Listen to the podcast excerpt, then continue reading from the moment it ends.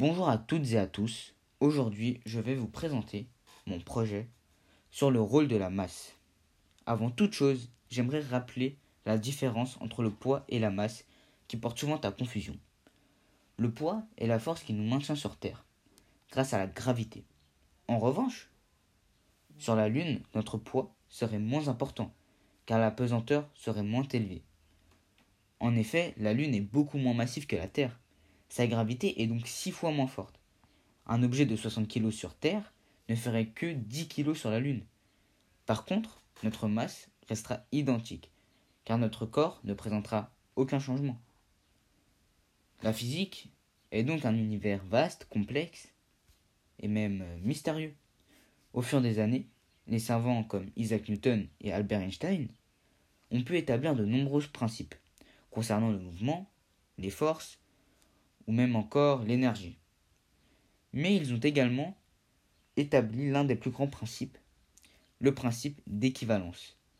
Ce principe met en relation la masse inertielle et la masse gravitationnelle. Donc, dans un premier temps, nous allons étudier la masse inertielle, puis dans un second, je vous parlerai de la masse gravitationnelle. Tout d'abord, parlons de la masse inertielle. La masse inertielle, associée à un objet, est une grandeur qui pousse cet objet à résister à sa mise en mouvement. C'est-à-dire qu'un objet léger sera plus facilement mis en mouvement ou arrêté qu'un objet lourd. Prenons l'exemple d'une boulette de papier. J'aurai beaucoup plus de facilité à la lancer qu'une boulette de pétanque de même taille. La masse, c'est donc la grandeur qui va déterminer la force nécessaire pour mettre un corps en mouvement ou l'arrêter. C'est le fait de mesurer la difficulté pour une force extérieure à modifier la vitesse d'un corps.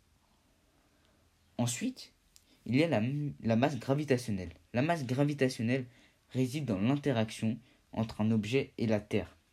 En effet, la Terre et l'objet vont subir une attraction simultanée en fonction de leur masse et la distance qui les sépare. On contribue à une force de gravitation. La Terre exerce une force gravitationnelle de 9,8 mètres par seconde au carré, ce qui lui permet d'exercer une plus forte pression sur nous. Nous sommes donc attirés par le noyau de la Terre, et cela, et cela nous permet donc de garder les pieds au sol. Ces deux définitions de la masse sont bien différentes, car pouvant être définies et expliquées différemment, on a constaté que les deux masses sont égales. Il s'agit du principe d'équivalence. La masse est donc une seule grandeur à deux définitions. Une liée à la soumission du champ de gravitation, en l'occurrence la Terre qui exerce son champ de gravitation sur nous, et une liée à la résistance à la mise en mouvement. Comme nous avons pu le voir avec la boulette en papier, où les objets plus lourds résisteront plus à la mise en mouvement. La masse inertielle sert donc à mesurer la résistance qu'oppose le corps à toute accélération ou à toute modification de l'état de mouvement.